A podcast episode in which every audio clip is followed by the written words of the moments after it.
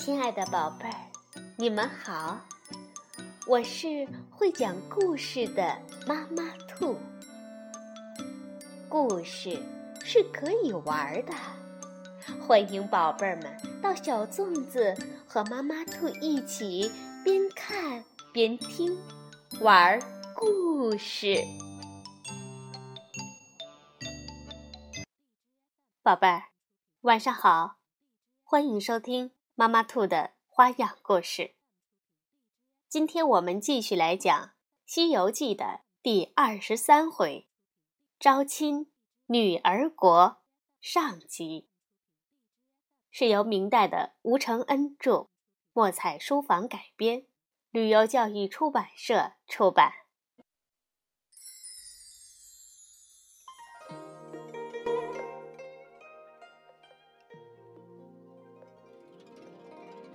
唐僧师徒四人一路西行，眼看冰融雪化，柳芽抽青，转眼又过了一年。残冬已去，春风拂荡。唐僧四人行到一处清澈的河边，但见河水潋滟，十分秀丽。正踌躇间，对岸那柳荫下撑出一条小船来，转眼间就靠了岸。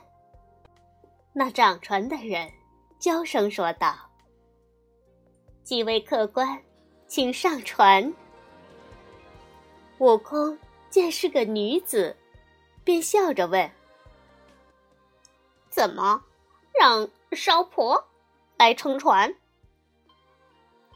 那妇人听后却微笑不语，只搭上跳板，让四人连马都上了船，摇到对岸。唐僧取了几文钱递与那妇人，妇人笑着接了。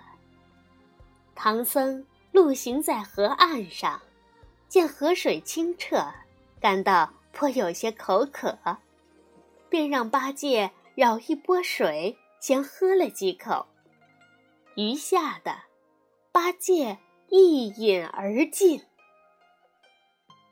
四人再次上路，走了还没有多久，唐僧和八戒便捂着肚子叫疼，又觉得肚中仿佛有什么东西在蠕动，似是在渐渐长大。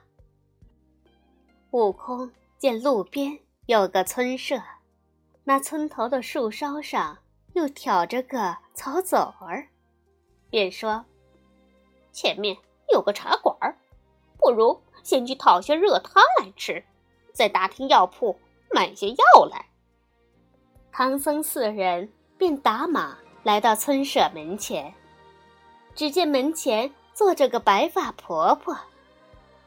悟空上前施礼，说：“婆婆，刚才我师傅与师弟喝了河水，肚子疼，想向您讨些热汤喝一喝。”这位老婆婆就问：“你师傅师弟喝的可是东边那条河的河水呀？”悟空便回答是，那老婆婆连连摇头，却笑说：“这倒有趣。”于是让四人进屋坐下，又将家人都叫来，说看个稀罕。那出来的尽数都是女人，望着唐僧，嘻嘻的笑。悟空扮个鬼脸儿，便将他们都吓退了。悟空扯着婆婆的袖子，缠着她，让她烧汤。婆婆这才说：“这里是西凉女国，没有男人，全部都是女人。东边那条河，名叫……”子母河。喝了那河中的水呀，就会怀孕。在城外有个营养驿，那门外又有个照胎泉。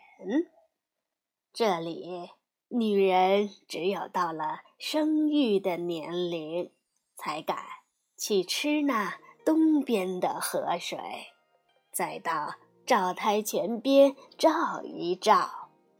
如果照的是双影，就是怀了孕。你们吃了那子母河的河水，怕是已经怀胎。有喜啦！那热汤怎么能治得了？这番话，直听得唐僧大惊失色。八戒高声嚷道：“嗯，可我们是男人呢，要怎么生？”悟空在一旁调笑道：“嘿嘿。”自然是等瓜熟蒂落，到时候那孩子便从胳肢窝下钻出来了。唐僧摇手道：“悟空，你莫胡闹，快去问问，这里可有卖打胎药的？”那婆婆说道。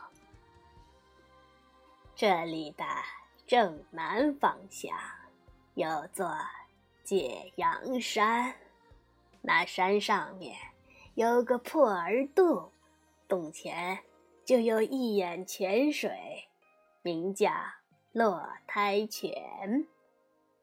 须得吃了那泉水，才能化得了胎。只是如今。却是麻烦。那里来了个道人，名叫如意真仙，在那里盖了座聚仙庵，把那落胎泉圈在了庵里。若是想取水，就得备上花红表里和猪羊贡品。我看你们呐。一身清贫，哪里有钱办理？还是等着生了吧。悟空不在意，问道：“那落胎泉离此地有多远？”婆婆说：“大约三十里。”悟空听罢，便吩咐沙僧。好好守着师傅和八戒，等我去取水来。然后就找那婆婆借了个大瓦钵，出了门便一个筋斗翻得没了踪影。眨眼间，悟空已来到解阳山的聚仙庵中，见那门前坐一个老道，就上前施了一礼，并说明来意。那道人却说：“我是真仙的大徒弟，你名叫什么？我好进去通报。”悟空便报了家门。等那道士通报进去，不多时，真仙就怒气冲冲的走了出来，手中还持着一把如意钩，嘴里骂道。你这该死的猴子！我正要寻你报仇，你倒自己送上门来。悟空诧异的问：“与我寻仇？我与你素昧平生，有何仇怨？”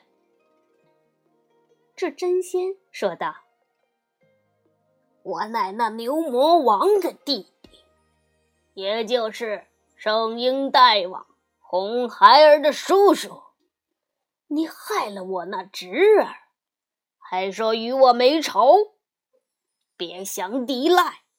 先吃我一钩吧！”说着就持钩打去。悟空闪身躲开了，陪笑道：“先生可错了，我和令兄牛魔王也有结拜之意，令侄红孩儿自然也是我的侄儿。你说我害了他，那可错了。如今红孩儿随了观音菩萨，成了散台童子，修成正果。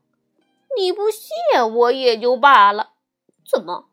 反倒怪我，那真仙怎肯听他解释？只是接二连三的打来。悟空见他久不听劝，不免心中动怒，也取棒相迎。只十几回合，就把那真仙杀得落荒而逃。悟空也不去追他，只拿了瓦钵去泉边取水。见那泉口深长，又见道人将门关上，便一脚踢开门闯了进去，找来了一只吊桶打水。那真仙这时又赶回来，只在悟空打水时不住的捣乱，趁悟空不备，一钩子勾上悟空的脚脖子，用劲儿的拖。若是悟空闪身避过。他便去砍那吊桶的绳子，一连几次，悟空都顾此失彼，无奈之下转身就走。待回到村舍，唐僧问他：“水可打来了？”悟空丧气地说出打水的经过，又叫沙僧同去，说。我与那老道交战，引他注意，你趁此机会将泉水取回来。然后又嘱咐婆婆好生照看唐僧。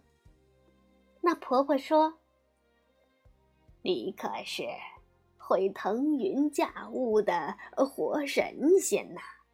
我一个小民，怎敢不尽心的服侍唐老爷？”婆婆又取出木桶和井绳，让悟空多打些水回来。沙僧提上桶，拿着绳子，随着悟空一起来到聚仙庵。悟空上门叫阵，真仙不多时便出来应战，双方杀成一团。沙僧就趁此机会打了一大桶水。说道：“大师兄，事成了。”悟空便停手，指着那真仙道：“你这牛鼻子，今日就看在牛魔王的面子上，饶你一回。若是老孙使出真本事，别说你一个，就是十个，也早打死了。”说完，回身就走。可那真仙。却不知好歹，不依不饶的大骂着赶来，拿钩子上前勾悟空。悟空侧身闪过，又一把抓住钩子，夺将过来，啪的一声折成两段，再双手一合，那钩又断成了四截。悟空哈哈笑着驾云而去，那真仙气得干瞪眼。却毫无办法。等悟空和沙僧回来时，八戒正倚在门框子上哼哼着。见悟空、沙僧回来，连忙问：“呃，猴哥，水打来了吗？”沙僧说：“打回来了。”唐僧有气无力的接道。又劳你们了。那婆婆取出个瓷盏子来，先舀了半盏，递给唐僧说：“只需吃一口，就可把那胎化了。”八戒疼痛难忍，说道：“嗯，我老猪疼的厉害，不如这一桶都让我喝了吧。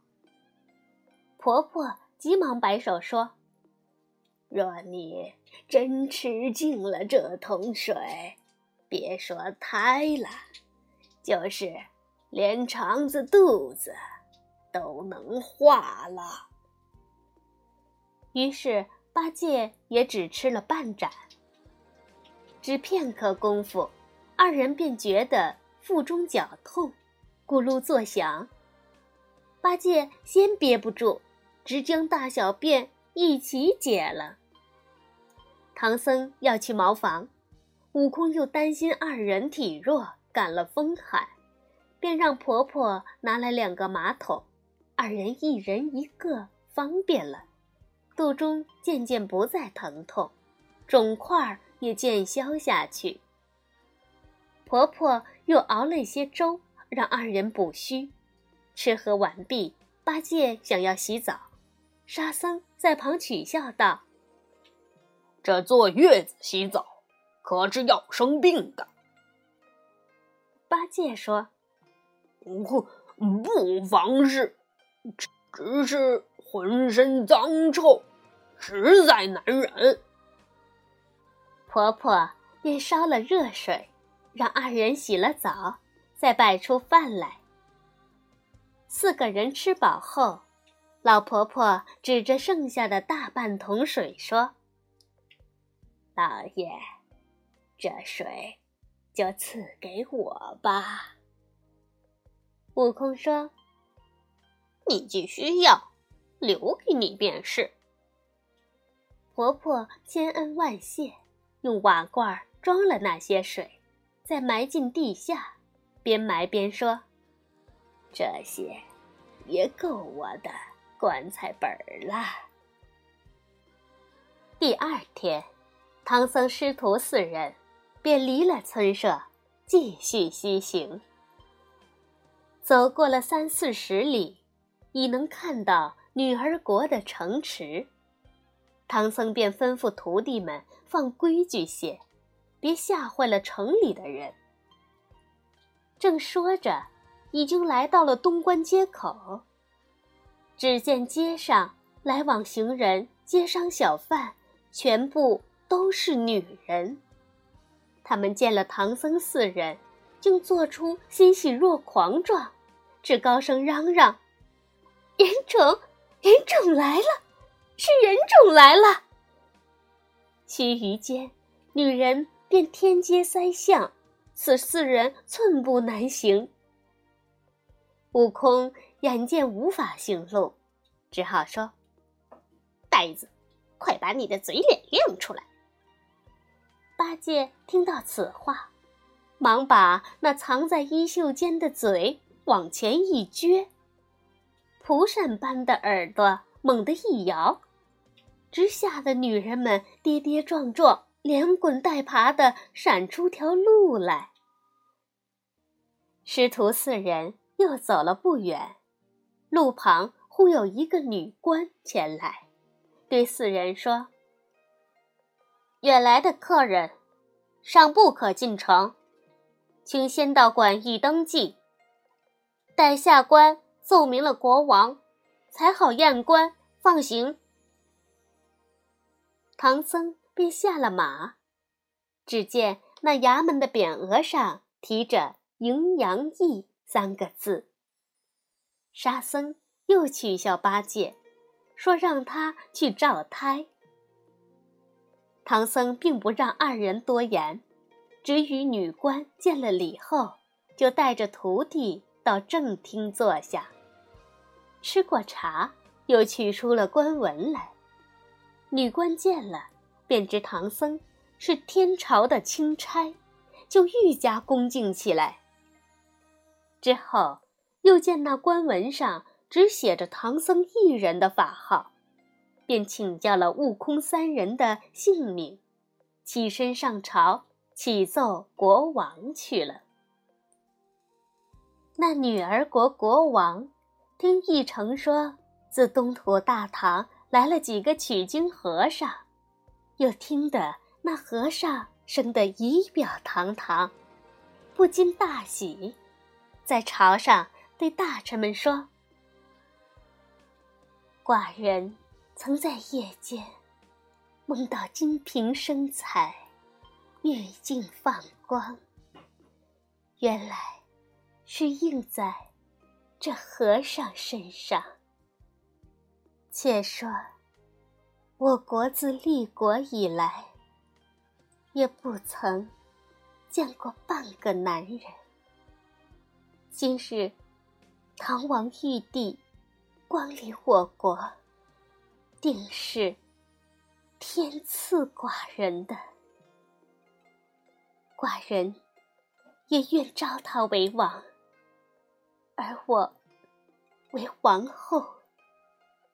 此后与他阴阳合配，生子生孙，永传帝业。那禀报的议程听了，又接着说：“那唐玉帝虽面相生得好，只是他的徒弟貌相凶煞。”国王却说：“我们只留下玉帝即可，他的徒弟自可继续上路。”商议妥当，那女王就传旨，命当朝的太师为媒，一城主婚，只待先去求了亲，再摆驾出城迎接唐僧。话说唐僧师徒四人正在大厅上吃斋时，外面有人传报：太师来了。八戒边吃边说：“哼，这太师来，不会是邀请我们吃酒席吧？”悟空说：“你这呆子，只知道吃喝。这太师此番来，说不准是来提亲的呢。”正说着，一成已经引太师进来。二人对着唐僧下拜，口里还说着：“玉帝爷爷，万千之喜呀！”唐僧就问道：“出家人能有何喜事？”太师就说：“下官奉了国王旨意，前来向唐玉帝求亲呐。”唐僧无可奈何，故作糊涂问道：“贫僧无儿无女，却只有三个徒弟，不知太师大人是为哪个求的亲事？”一成接着说：“我西凉女王愿召玉帝爷爷称王，我王。”立为后，由特命太师为媒，下官主婚，好前来求亲。唐僧眼见再装傻不得，只好低下头来，默不作声。只见太师与一成一再催促，唐僧还是无动于衷。八戒忍不住插嘴道：“我师傅。”是九修得道的高僧，怎么能留于此地？呃，召集婚配？你们还是快一些放他西去吧。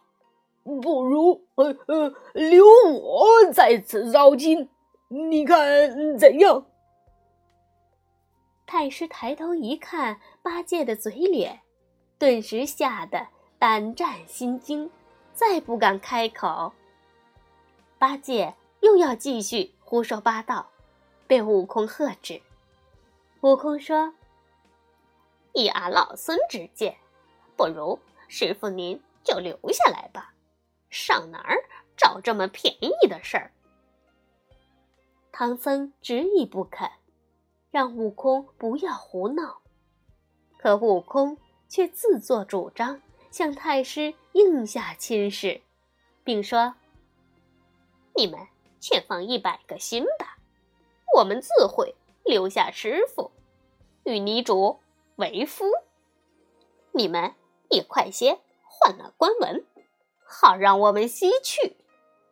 待取经回来，也好呃到此拜亲家，讨盘缠回大唐。”太师这才道了谢，八戒一旁哼唧着说：“哼，可别忘了，我们让师傅与你主为夫，你们可得好好的摆上几桌酒席，给我们送行。”太师连连答应着。待太师他们走后，唐僧骂悟空害他。悟空却不以为然地说：“师傅，到了这一步，也不得不如此。你若不答应婚事，他定不给换官文。如此一来，我们岂不是要被困在这里？万一再惹恼他们，割了你我的肉做香包，那可如何是好？我若将棒打下去。”还不将这一国的人都打成肉饼？况且他们又非妖魔，您又慈悲为怀，这打不能打，硬也不能硬，岂不让人烦恼？不如先应了，只等他换了官文，你就对他说，与我们师徒一场，要送我们。只待一出城，俺老孙。就可使个定身法，将他们都给定了。你便跟我们继续西行，等一昼夜过去，老孙再给他们解咒。这样借成亲之由脱亡，岂不两全其美？师傅，你速知我平日手段，只管放一百二十个心吧。唐僧。这才如梦初醒，直夸赞悟空机智。好，宝贝儿，《招亲女儿国》的上集我们就先讲到这里。唐僧到底有没有和女儿国的国王成亲呢？我们明天继续收听。晚安，宝贝儿。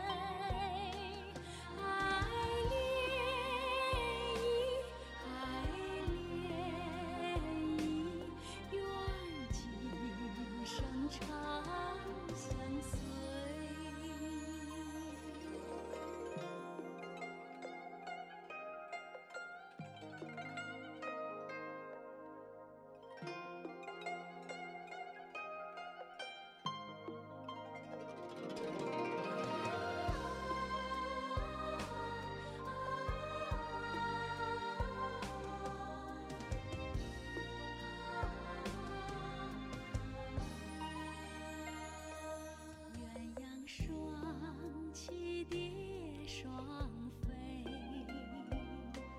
满园春